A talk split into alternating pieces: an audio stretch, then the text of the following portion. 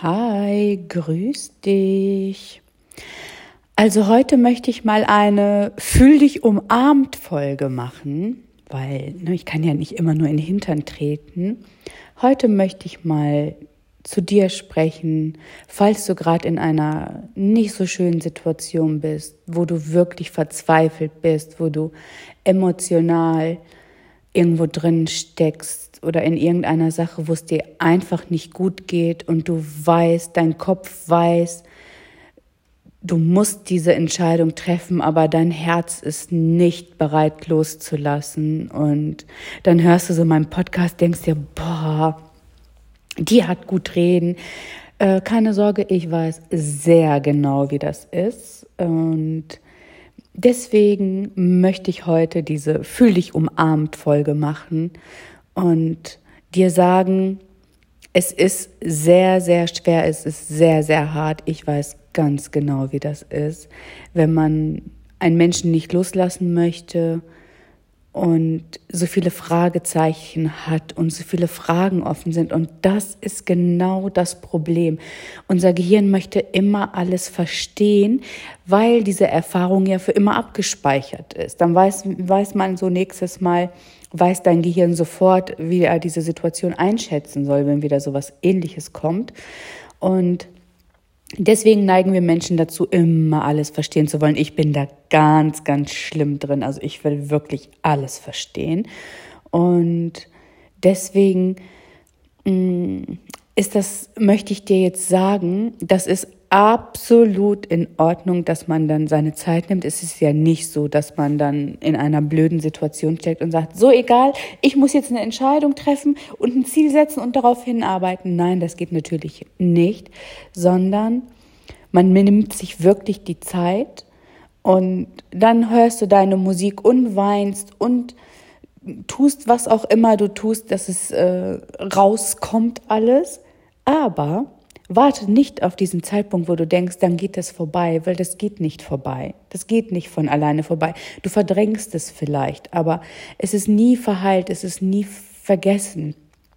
Und dazu gab es ja eh, habe ich ja öfter schon mal was gesagt, wie wichtig das ist, dass man die Vergangenheit loslässt, dem Menschen vergibt, sich selbst vergibt und dann einfach weitermacht. Und jetzt möchte ich dir noch sagen, egal wie beschissen es dir gerade geht, wie sehr es weh tut, ja, nimm dir die Zeit, aber dann muss der Punkt kommen, wo du aufhörst, darüber nachzudenken, warum ist das passiert, wieso ist das passiert, was habe ich nicht gemerkt? Und war ich blöd, bin ich dumm, hör auf damit, das bringt gar nichts, das hält dich nur da drinnen gefangen. Mach dir lieber darüber Gedanken, wie es weitergeht.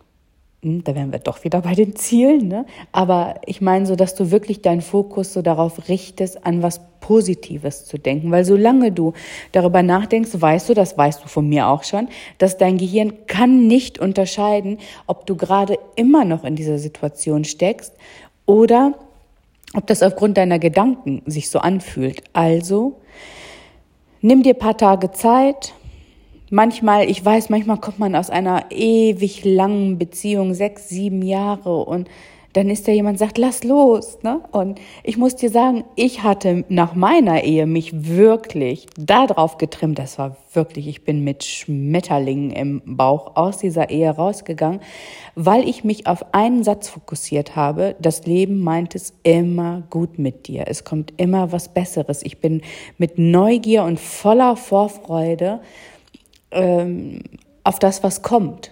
Na, so, ich hatte wirklich Schmetterlinge im Bauch, gedacht, yippie, jetzt kommt was richtig Tolles und ich bin so gespannt und ja, äh, wenn man sich darauf fokussiert, dann wirst du merken, wie es anfängt, dir besser zu gehen.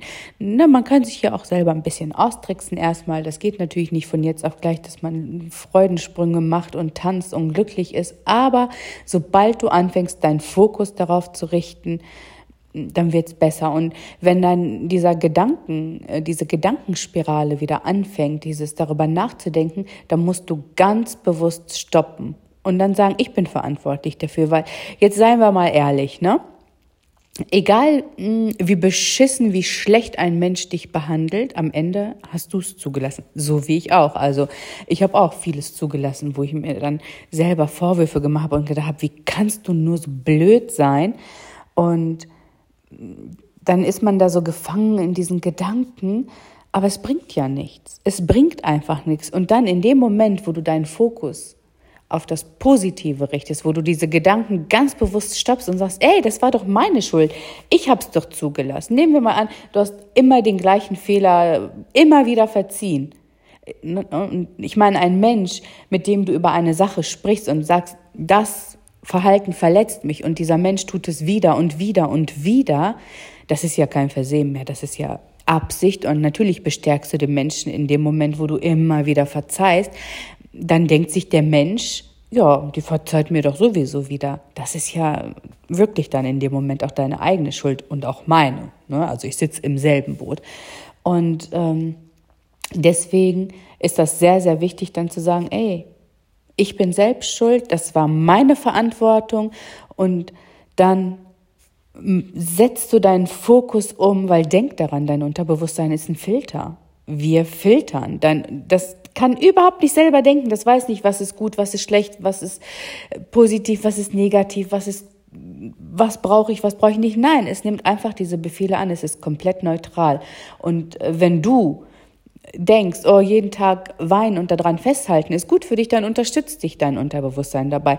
Wenn du aber sagst, ich guck in die Zukunft und das, was du vor dir siehst, das, was du den ganzen Tag in deinen Gedanken denkst, was du selber zu dir sagst, das, was du für Filme vor dir ablaufen lässt, das tritt in dein Leben ein. Und wenn du daran festhältst, an eine Sache, die schon vorbei ist, dann hältst du dich ja in der Vergangenheit gefangen und dann wird wieder ein Mann in dein Leben kommen. Dazu gibt's auch Posts auf meiner Seite bei Instagram.